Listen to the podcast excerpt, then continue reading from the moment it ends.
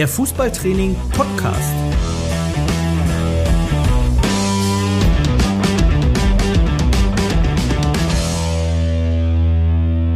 Das Kabinengespräch mit Trainern aus allen Leistungs- und Altersklassen.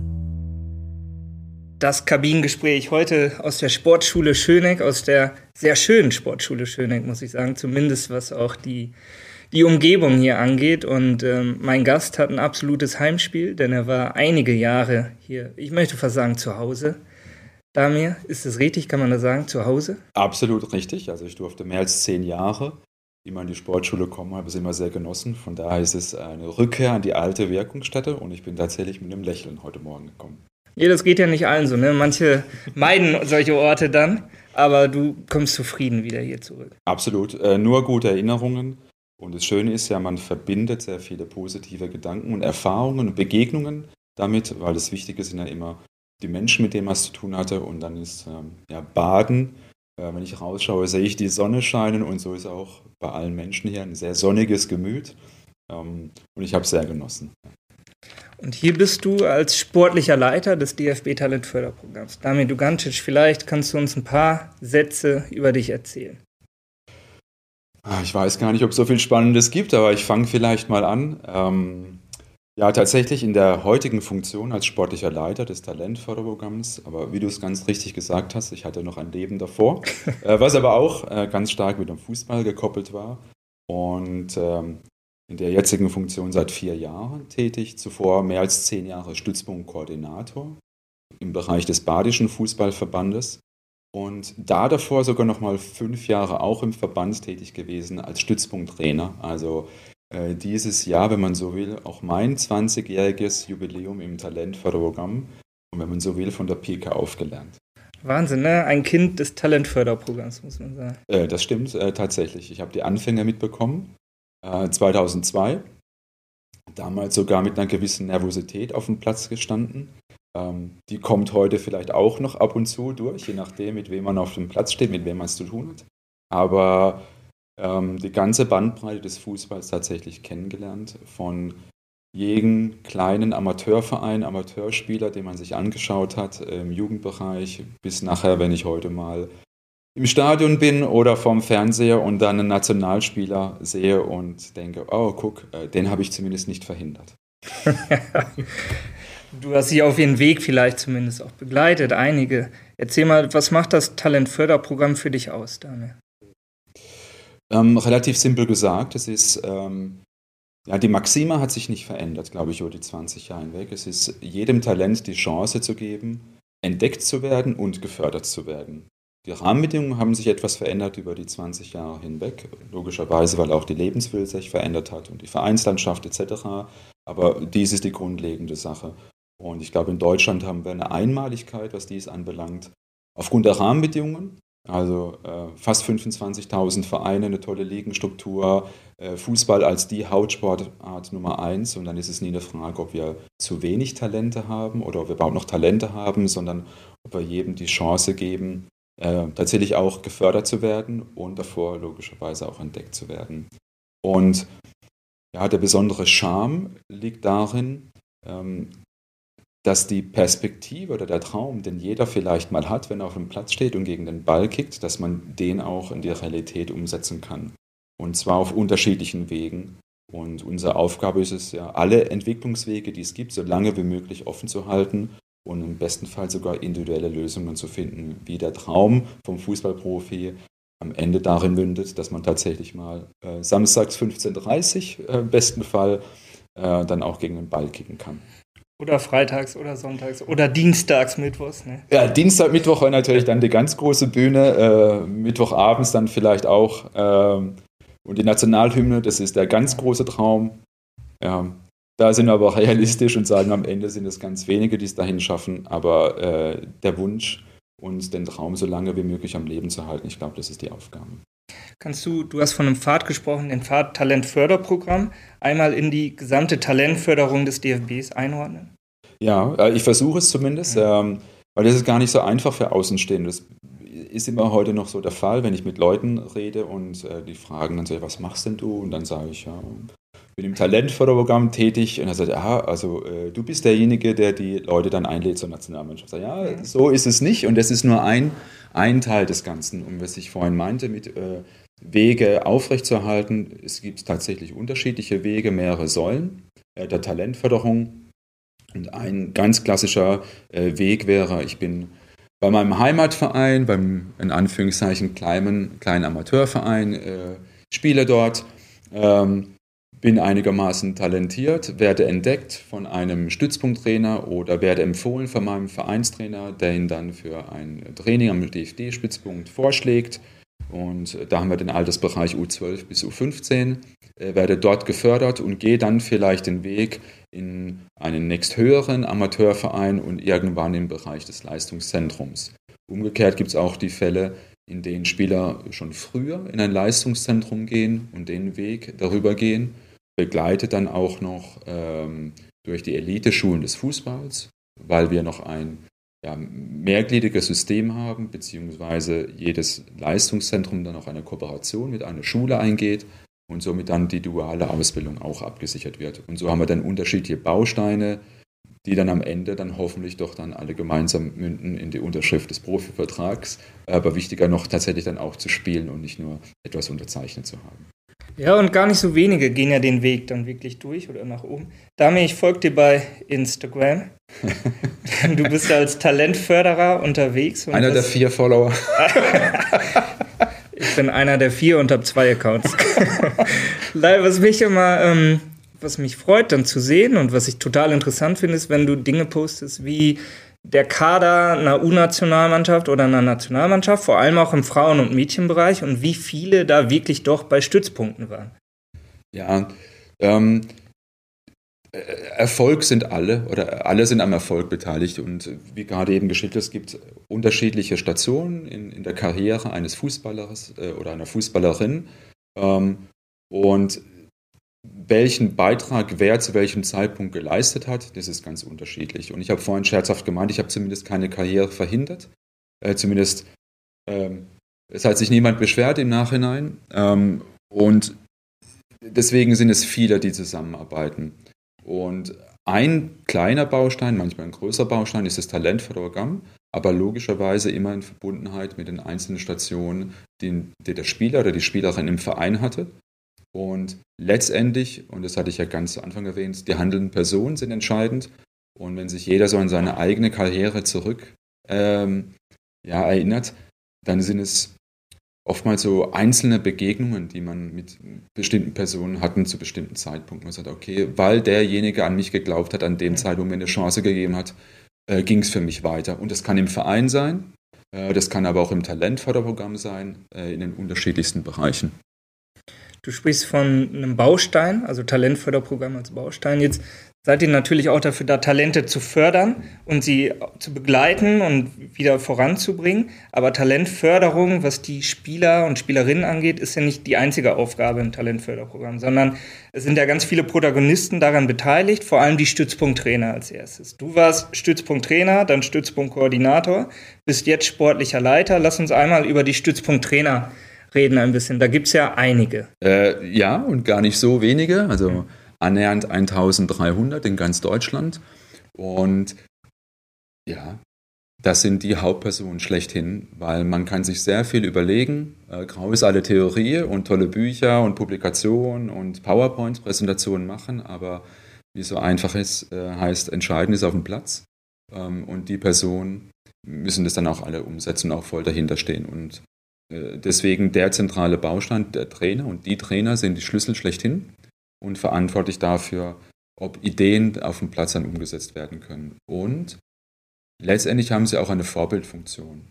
Logischerweise für ihre Spieler und Spielerinnen, aber auch als Multiplikator für Vereinstrainer und Trainerinnen beispielsweise, weil wir haben äh, immer interessierte Personen, die zuschauen, über die Schulter schauen und sagen, hm, was der DFB macht, ist, glaube ich, gar nicht so schlecht. Ich gucke mal, was sie da tun und was kann ich für mich mich ähm, dann übertragen, auch für mein eigenes Training. Und wenn ich es nicht verstanden habe, was da passiert, finde ich hoffentlich ein offenes Ohr und jemanden, der mir dann erklären kann, warum man dies denn tut, was er da tut. Deswegen zentrales Bindeglied, in dem Fall vielleicht zwischen Zentrale und den vielen Außenstellen. Ähm, das einfachste Bild äh, zwischen DFB Campus, äh, dem neuen auf der einen Seite und am Ende den 25.000 Vereinen, äh, die wir in ganz Deutschland haben.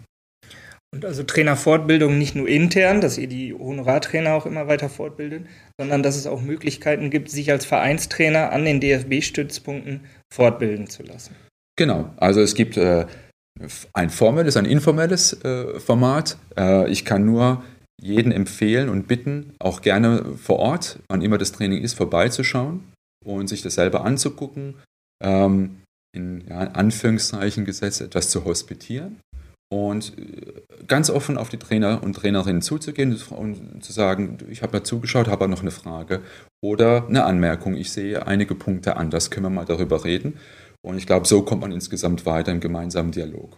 Und das andere ist, wir haben ganz offizielle äh, Formate, ähm, zumindest mit einem neuen Titel jetzt, ehemals der DFB-Infoabend, jetzt am 9. Mai erstmals bundesweit der DFB-Trainingsdialog eine moderierte Trainingseinheit, bei denen wir herzlich alle Interessierte einladen, mit uns zusammen auf dem Platz zu stehen, unsere Ideen sich anzuschauen, anzuhören und dann gemeinsam darüber zu diskutieren.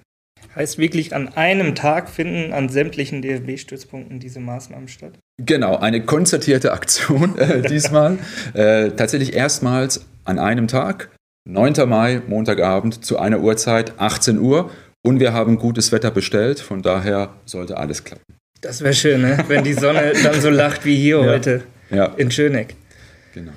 Infoabende gibt es schon einige. Kann man auch auf dfb.de sich herunterladen zu ganz unterschiedlichen Themen. Super äh, für alle Trainer unterschiedliche Alters- und Leistungsklassen, glaube ich, sich da noch ein paar Infos rauszusuchen.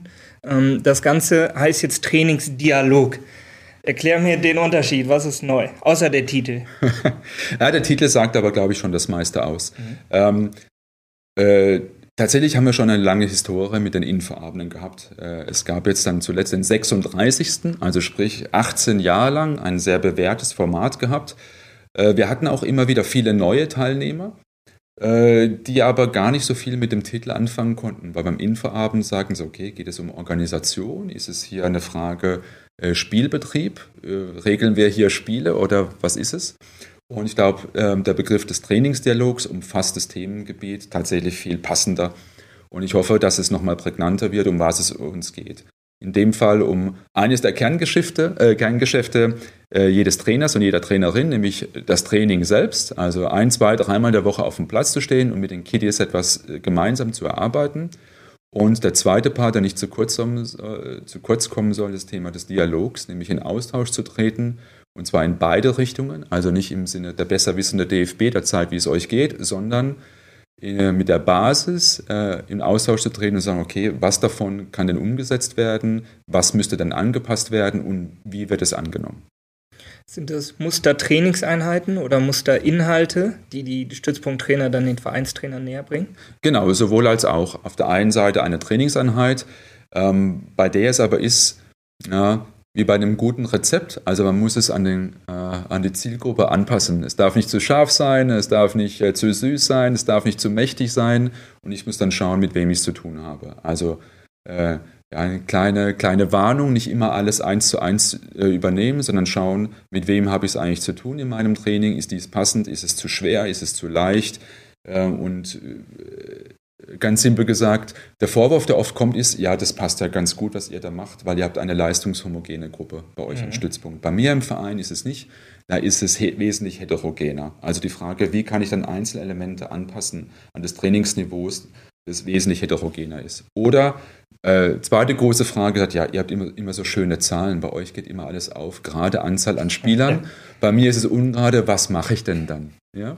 Ähm, von daher geht es tatsächlich auch um die Frage, wie kann ich denn diese äh, einzelnen Komponenten anpassen? Und das Zweite ist eher auf einer Metaebene, also etwas übergeordnet, die Frage, welchen Prinzipien haben wir dann, äh, die wir gerne vermitteln würden und wie sehen wir eigentlich den Kinder- und Nachwuchsfußball heute? Und ich glaube, das sind die Themen dieses Jahres nicht ganz zufällig gewählt. Es geht um Bolzplatz-Mentalität und die Frage, wie kriege ich den Bolzplatz wieder ins Training integriert, weil dort Punkte sind, die alle so retro-optimistisch sagen, ja, früher war alles besser und da gab es noch Straßenkicker und unangeleitetes Training. Und heute sind so viele da, die sagen, wie es richtig geht und wir wollen doch 1-1-Spieler und individuelle mutige Spielerinnen haben. Ähm, und dieses Kriterienraster ist dann die Frage, ja, wie kriege ich es in die Praxis bei mir tatsächlich auch in den Verein umgesetzt? Auf einer inhaltlichen Ebene, aber am Ende auch, und ich glaube, es darf man nicht vergessen, auch auf der Ebene von der ganzheitlichen Entwicklung. Also Fußball ist so schön, also früher hieß immer, Fußball ist mehr als ein 1 zu 0. Und da geht es nicht nur darum, den Ball weit kicken zu können und eine Lücke zu erkennen und ein Tor zu schießen, ähm, sondern darüber hinaus sich auch als Persönlichkeit weiterzuentwickeln. Und das ist ein Element, glaube ich, in dem viele Vereine, viele, viele Trainer und, und Trainerinnen ähm, sich ihrer Bedeutung manchmal vielleicht gar nicht so bewusst sind. Aber es ist eine immense Bedeutung, die man hat. Und äh, ein zweiter Faktor, der jetzt nicht ganz zu fassen ist in einer einfachen Trainingseinheit, aber mit einer gewissen Haltungsfrage zu tun hat und mit den Freiheitsgraden, die man dann auch dem anderen gegenüber einräumt. Also wenn ich jetzt dran zurückdenke, ich als kleiner Dötzkes auf dem Bolzplatz, glaube ich schon, dass da Persönlichkeitseigenschaften entwickelt wurden. Alleine durch die Art der Organisation, also man war auf sich gestellt, man hat, ähm, ja, man musste sich beweisen, denn jeder wollte mit dem Besten zusammenspielen, keine Frage. Und dadurch, dass du eben das nicht hast, diese leistungshomogene Gruppe oder auch altershomogene Gruppe, weil ja Jüngere ganz oft mit Älteren gespielt haben und ähm, du dich da durchsetzen musstest einfach, ne? Genau, es war nicht normiert, ja, sondern es war tatsächlich frei. Und zwar ganz simpel, ähm, du bist auf dem Platz, manchmal alleine mit dem Ball und hast gewartet, bis dann andere Spieler dazu kamen. Weil damals gab es vielleicht eben noch keine Smartphones, bei denen du dann dir über einen Messenger geschickt hast, um die Zeitpunkt sind wir dort. Äh, sondern es war klar, nach der Schule geht es erstmal raus. Und dann hast du alleine was mit dem Ball gemacht und dann kam der zweite dazu. Und dann hast du je nachdem äh, dir ein Spiel überlegt, von Lattenschießen bis eins gegen eins. Und dann plötzlich kam ein Dritter und dann war es äh, eine ungerade Zahl, aber dann hattest du schon einen Keeper und dann hast du auf ein Tor gespielt, vielleicht nachher auf zwei Tore, wenn überhaupt eins da war oder hast selber Tore gebaut und du warst selbst für deine eigene Trainingseinheit verantwortlich. Es war ja nie ein Erwachsener da, der sagte, was zu tun ist. Und dann hast du Mannschaften gewählt ja, und so wie du es richtig gesagt hast, ähm, total heterogen. Da waren Jungs und Mädels dabei, die größer, kleiner, dicker waren, älter, schneller, langsamer, je nachdem. Aber am Ende war es auch das Ziel, immer Mannschaften zu finden, die einigermaßen gleich stark waren, weil ein 10 zu 0 hat dann am Ende auch keinen Spaß gemacht. Ähm, und dann hast du auch ganz schnell neue Lösungen gefunden. Wenn du gemerkt hast, dass Mannschaften ungleich verteilt sind, dann war, hast du gesagt, okay, dann schieben wir einen rüber oder tauschen äh, zwei Spieler so dass es wieder einen schönen Wettkampfcharakter hat und, und herausfordernd. Aber am Ende warst du Herr oder Herrin äh, deiner eigenen Trainingswirklichkeit. Und ähm, ich glaube, diese, die, diese Form von unangeleitet und selbstbestimmt ist sicherlich ein Punkt, den man in das normale, Anführungszeichen, normale Vereinstraining mit integrieren kann. Da schwelgt man erstmal so richtig in Erinnerung, ne? so von früher und denkt, ach, waren das schöne Zeiten eigentlich. Da musste man noch reingeholt werden äh, von den Eltern heutzutage. Es ist wirklich so, da muss man die Kinder ja rausschicken. Ich kann das aus Erfahrung leider schon sagen. Ja. Ähm, glaubst du, also wenn ich, wenn ich mit dem Fahrrad durch Münster fahre, wo ich wohne, sehe ich auch einige Bolzplätze und die sind häufiger nicht besetzt, mal sind sie auch besetzt. Ich kann den Vergleich nicht ziehen, ob früher alle besetzt waren, aber würdest du auch sagen, es ist so aufgrund dessen, dass sich das Freizeitverhalten so verändert hat, die Angebote für die Kids, dass einfach weniger gekickt wird? Ja, schwer zu beurteilen, weil es natürlich sehr subjektiv ist. Ähm, aber den Anfang möchte ich gerne aufgreifen. Ich glaube nicht, dass früher alles besser war. Aber ich glaube, früher war vieles anders. Ja, und dem muss man Rechnung tragen. Also meine eigenen Kinder wachsen einfach anders auf als ich, ähm, unter ganz anderen Lebenseinflüssen. Und ähm, sind in vielen Bereichen auch beispielsweise weiter, als ich in ihrem Alter war. Also wenn wir jetzt auch sehr ernst werden, ähm, ich kann Müssen wir. Ja, ich, ich kann mit meinen äh, Kiddies über, über die Situation in der Ukraine reden, auf einem Niveau, äh, das wäre mit mir in dem Alter nicht möglich gewesen. Also mhm. äh, die schauen Kindernachrichten an und sind informiert. Ähm, für mich gab es damals nur das erste, zweite und dritte Fernsehen und mit noch einer Sendepause am Mittag, äh, sodass ich gar nicht hätte Fernsehen schauen können, weil es damals nichts gab. Sodass du raus musstest. Also so, da musste ich raus, genau, da musste ich nicht raus. Und mhm. äh, tatsächlich auch die technischen Neuerungen, die es gibt, die kann man verurteilen, verteufeln. Ich glaube, das ist immer nur sehr kurz gefasst, weil wir uns dem nicht entziehen können. Es geht immer um die Frage des richtigen Umgangs damit und wie kann man es sinnvoll einsetzen. und äh, da die Realität anzuerkennen. Und ich glaube, wenn es jetzt einige wenige positive Effekte von Corona gab, dann ist zumindest der Effekt, dass jetzt viele den Drang haben, doch wieder rauszugehen und gemerkt haben, nur Stuben hocken und nur FIFA zocken, das ist doch nicht das Wahre. Also nichts ersetzt das persönliche Erleben und auch ähm, den Austausch mit anderen. Deswegen erkenne ich gerade bei vielen den Drang, wieder rauszugehen und tatsächlich mehr zu machen. Ist, glaube ich, auch so, was in der Vereinslandschaft auch wieder zu spüren ist. Also der befürchtete Rückgang an Mitgliederzahlen von Corona ist nicht so stark wie, wie erwartet, sondern einige haben enormen Zulauf. Ich glaube, dies gilt es jetzt auch sinnvoll zu nutzen und vielleicht alte und neue Welt miteinander zu verknüpfen und nicht das eine gegen das andere auszuspielen. Ähm, bei den Bolzplätzen heutzutage sehe ich tatsächlich leider ein anderes Problem, nämlich, äh, dass viele rein wollen, aber nicht können, äh, weil sie zu sind oder im schlechten mhm. Zustand. Ähm, oder weil sich Anwohner beschweren, weil Kinderlärm in ihren Ohren Lärm ist, was ich ganz schrecklich finde. Ne, und dem sollte man mehr entgegenwirken. Und äh, du kannst es dir, glaube ich, vorstellen, was wäre, wenn in deiner Nachbarschaft ein Kind gegen das Garagentor bollert. Ich würde durchdrehen. ja, und nicht nur du, äh, nicht nur du. Ähm, aber wenn wir so das nicht zulassen, dann dürfen wir uns darüber, glaube ich, nicht wundern. Ähm, oder nicht beschweren, wenn es am Ende anders kommt. Also wir müssen auch zulassen. Ja, es wurde ja auch eine Menge dafür getan. Ne? Also es gab auch Kampagnen vom DFB, die Minispielfelder angeboten haben und versucht haben, so eine gewisse Lücke vielleicht auch zu schließen. Wenn es jetzt um den Untergrund geht, ich weiß nicht, wie es bei dir früher war, also unser Platz bestand vornehmlich aus Erde mit kleinen, mit kleinen Grashalmen irgendwo zwischendrin. Wir hatten ein Tor, das war ein richtiges Tor, da konntest du reinschießen. Da war noch so eine, wie die klassische Torwand damit eingearbeitet. Das war perfekt, wenn man alleine war, ne, konntest du Torwandschießen machen. Auf der anderen Seite war allerdings nur ja, nur ein Pfosten irgendwie an den Zaun direkt gemarkert. Ne? Also du wusstest schon, ich will aber auf das Tor spielen zum Beispiel. Und da gab es natürlich auch im Laufe der Zeit wiederum Unterschiede, dass du immer mehr schönere Plätze hast, auf denen du auch gehen kannst. Bestmöglich mit Kunstrasen vielleicht auch. Aber selbst diese, so wie du sagst, dann irgendwie in Hand der Vereine oder der Kommunen sind, die dann abgeschlossen sind, ja, leider. Ne? Ja. ja, das erste ist, glaube ich, dass man ja, die Fantasie wieder mehr anregen muss. Also ich brauche keine Vollbande und keinen Kunstrasen und zwei Tore, um Spaß beim Fußball zu haben. Äh, jetzt schwelge ich doch ein bisschen Erinnerung äh, von damals, aber auf dem Schulhof hast du auf Knochenstein äh, gespielt mit einem Tennisball äh, in der Pause und das Tor war die Bank. Und wenn du Pech hattest, äh, ist dein Schienbein öfters gegen die Holzkante gestoßen. Ähm, und das war auch okay und hat Spaß gemacht. Ja, oder äh, ich hatte das große Glück, ich bin direkt neben einem Sportplatz dann aufgewachsen. Also ich bin aus der Haustür auf den Sportplatz dann äh, hingefallen und rausgefallen. Nur wenn es geregnet hatte, dann musste ich mit Kleidung duschen, weil die, ja, das ja. war eher Schlamm äh, und Schlacke gefühlt, äh, die dann nicht mehr runterging von den Sachen.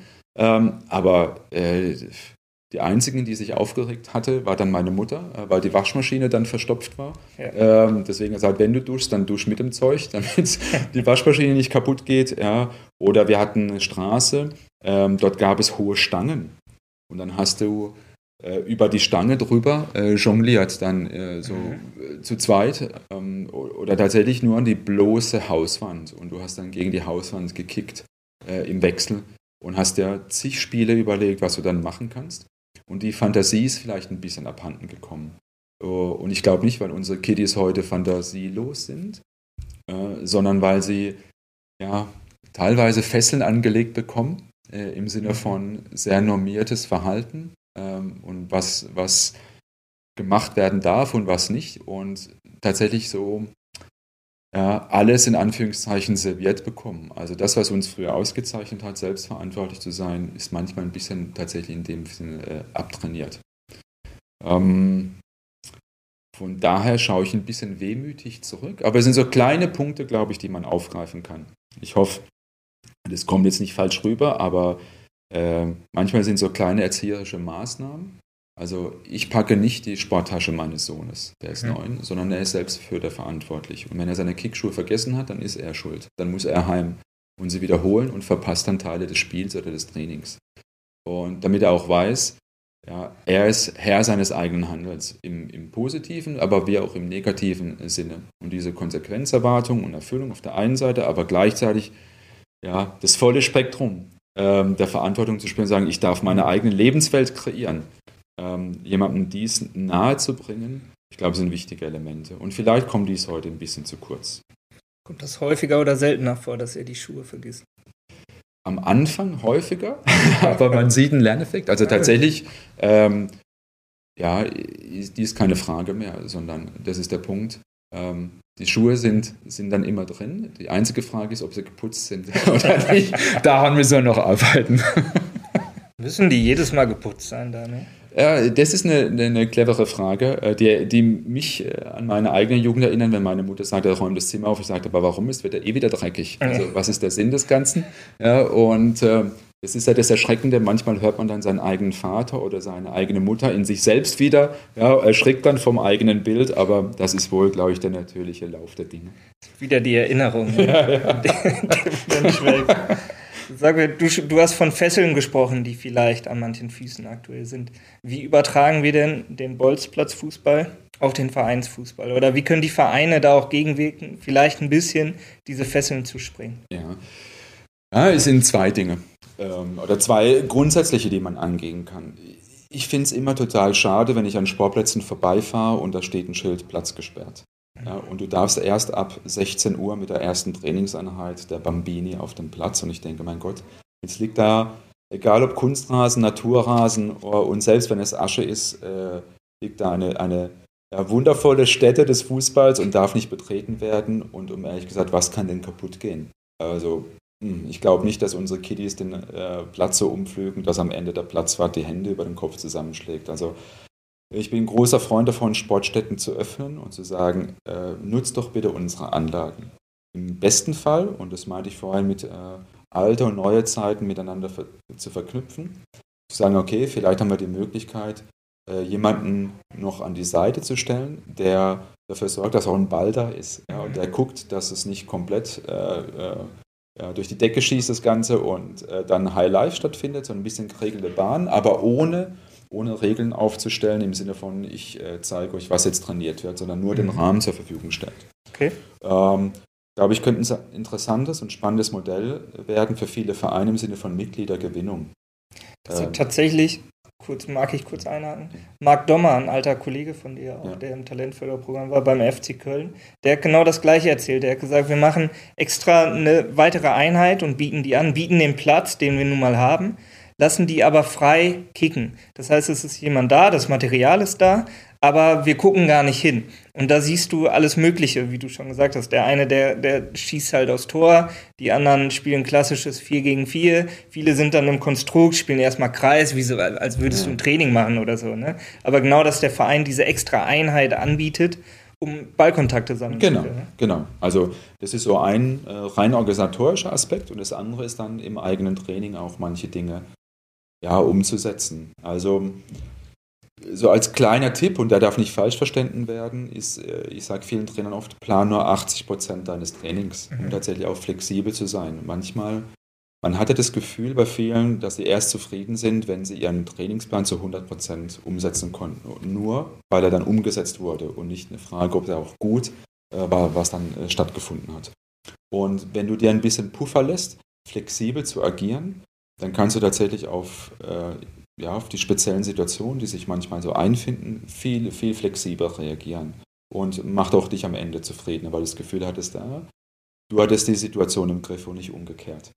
Ähm, und dann gibt es so kleine Aspekte des Trainings. Also, äh, und ich muss tatsächlich, auch wenn sich das selbst seltsam anhört, aber der Experte für die Frage, wie ein Bambini trainieren und spielen will, ist äh, ein sechsjähriges Kind und mhm. nicht der 50-jährige Trainer. Also auf Augenhöhe miteinander agieren, hört sich etwas seltsam an, aber kann helfen. Also auch mal die Kiddies da abzuholen, wo sie sind, zu fragen, was wollt ihr denn und wie können wir es dann gemeinsam dann umsetzen.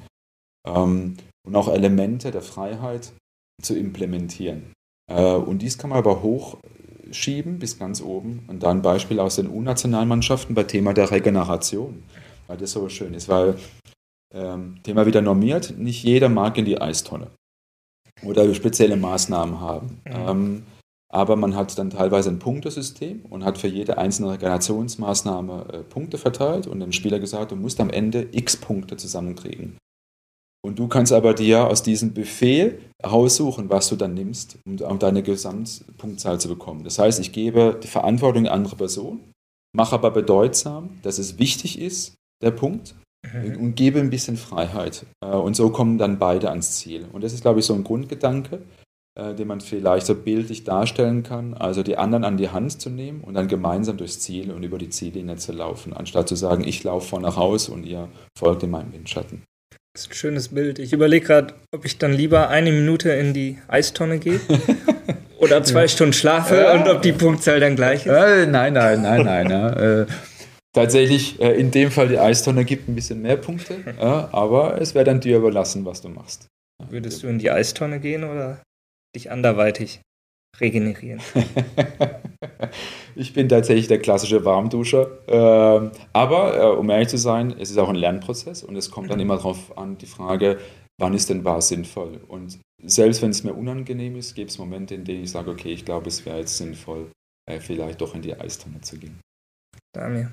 Man muss sich überwinden manchmal, ne?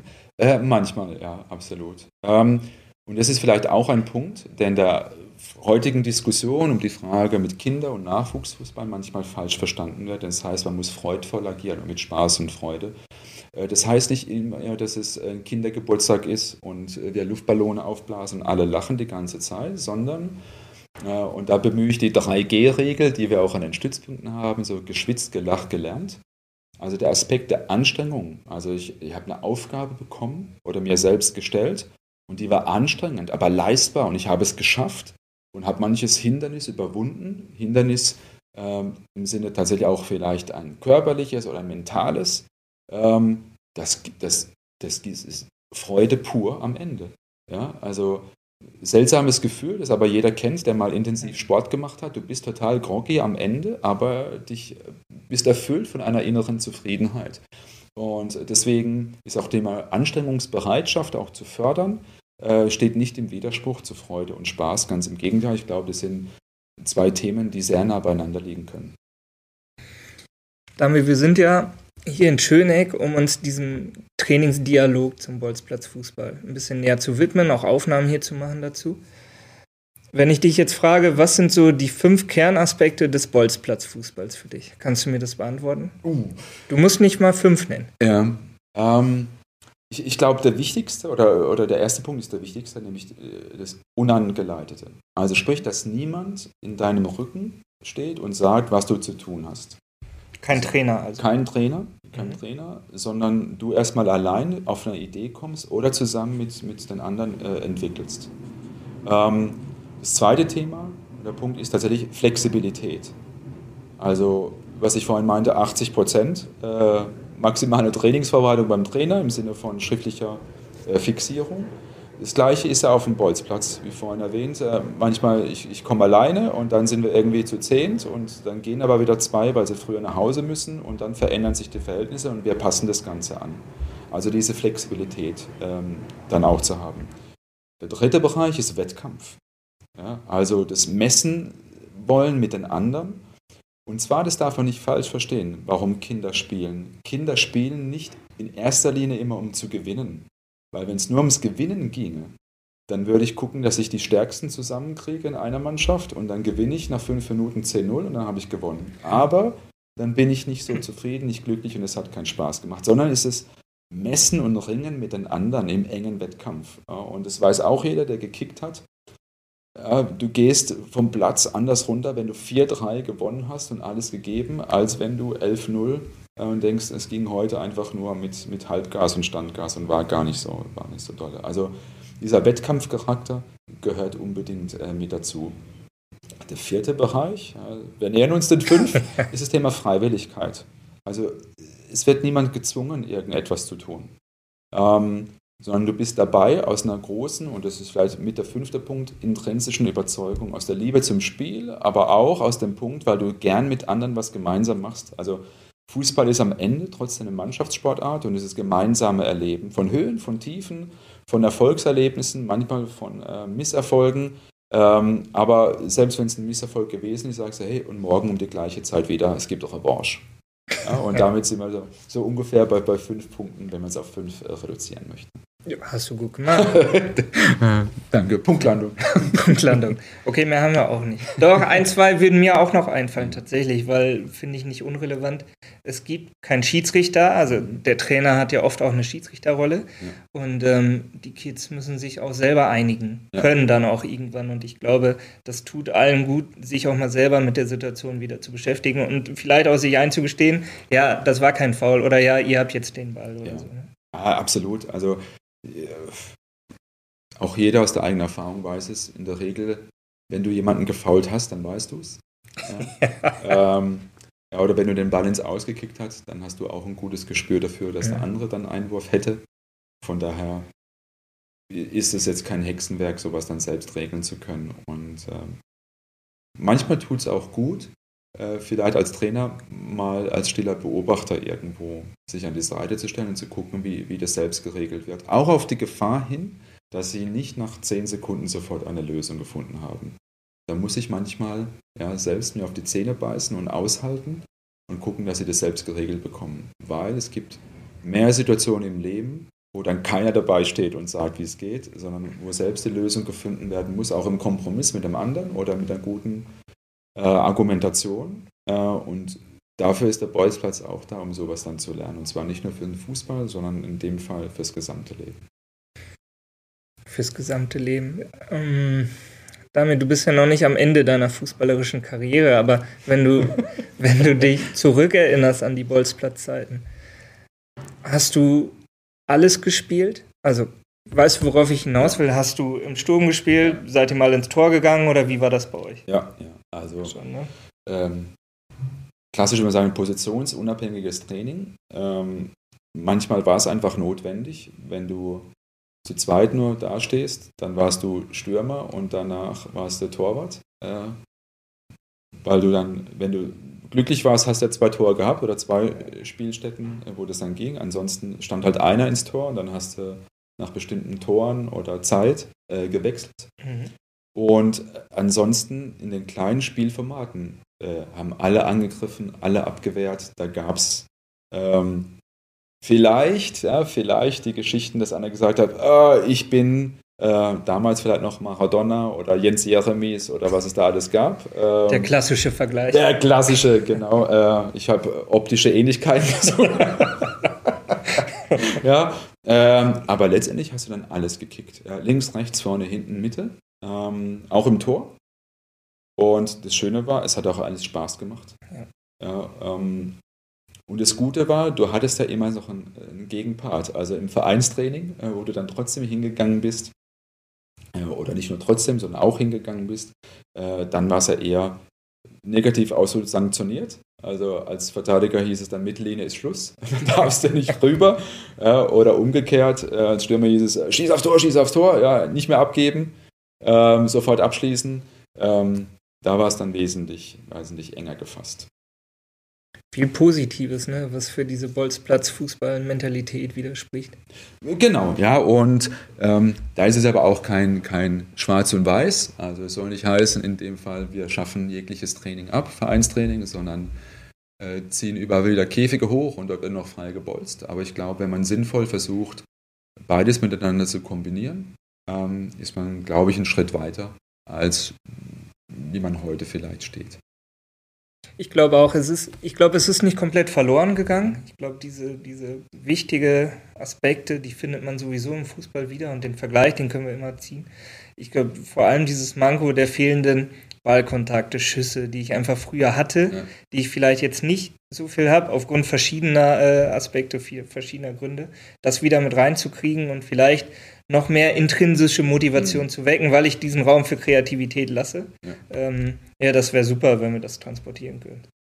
Ja, also es war, war ja klasse und, und der Bolzplatz hat ja einfach auch Freiheiten gegeben. Also du hast ja dann immer gekickt und ähm, es war nicht dieses klassische, du musst trainieren, um am, äh, am Wochenende spielen zu dürfen. Also äh, dieses Spiel zu, dir zu verdienen durch ein gutes Training oder manchmal nur durch bloße Anwesenheit, ähm, das ist ja nicht gegeben, sondern du hattest äh, ja, Shampoo und Spülung in einem, Two in One. Äh, du hast dann praktisch immer Training und Spiel in einem gehabt auf dem Bolzplatz. Was ein Bildnis. Shampoo und Spülung. Würde ich jetzt nicht brauchen. Bei mir wird es auch immer weniger. Ja, äh, na gut. Damals, damals noch. Damals noch. Ja, ich hatte mal lange Haare, echt. Hattest du? Richtig lange, absolut. Ja. Aber äh, ich, ich habe sogar noch Fotos, ich könnte es beweisen. Wir gucken mal, ob wir es zustellen können zum Podcast. ob man sich dann angucken, ob du häufig Shampoo und Spülung ja. genutzt hast. Wir werden sehen. Damir, wann war nochmal der DFB-Trainingsdialog? Ah, sehr gute Frage und damit sich auch jeder dick und fett in den Kalender äh, schreiben kann, Montag, 9. Mai, 18 Uhr an jedem DFB-Stützpunkt auch in deiner Nähe.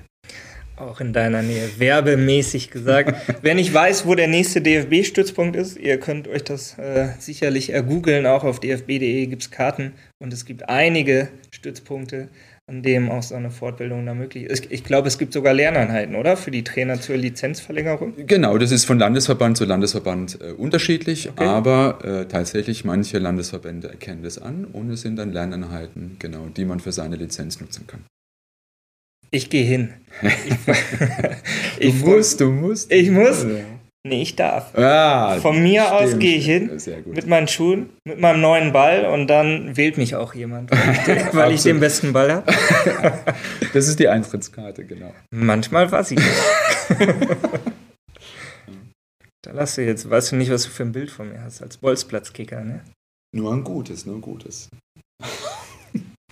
Also, Merkt euch den Termin, kommt vorbei. Damir, danke für deine Zeit. Ja, vielen Total. Dank für tatsächlich das äh, angenehme und äh, in dem Fall hoffentlich auch für alle unterhaltsame Gespräch. Mit einem wichtigen Thema, glaube ich, und einem super interessanten. Also, merkt es euch, Bolzplatz, Fußball, 9. Mai. Das war das Kabinengespräch. Bis zum nächsten Mal.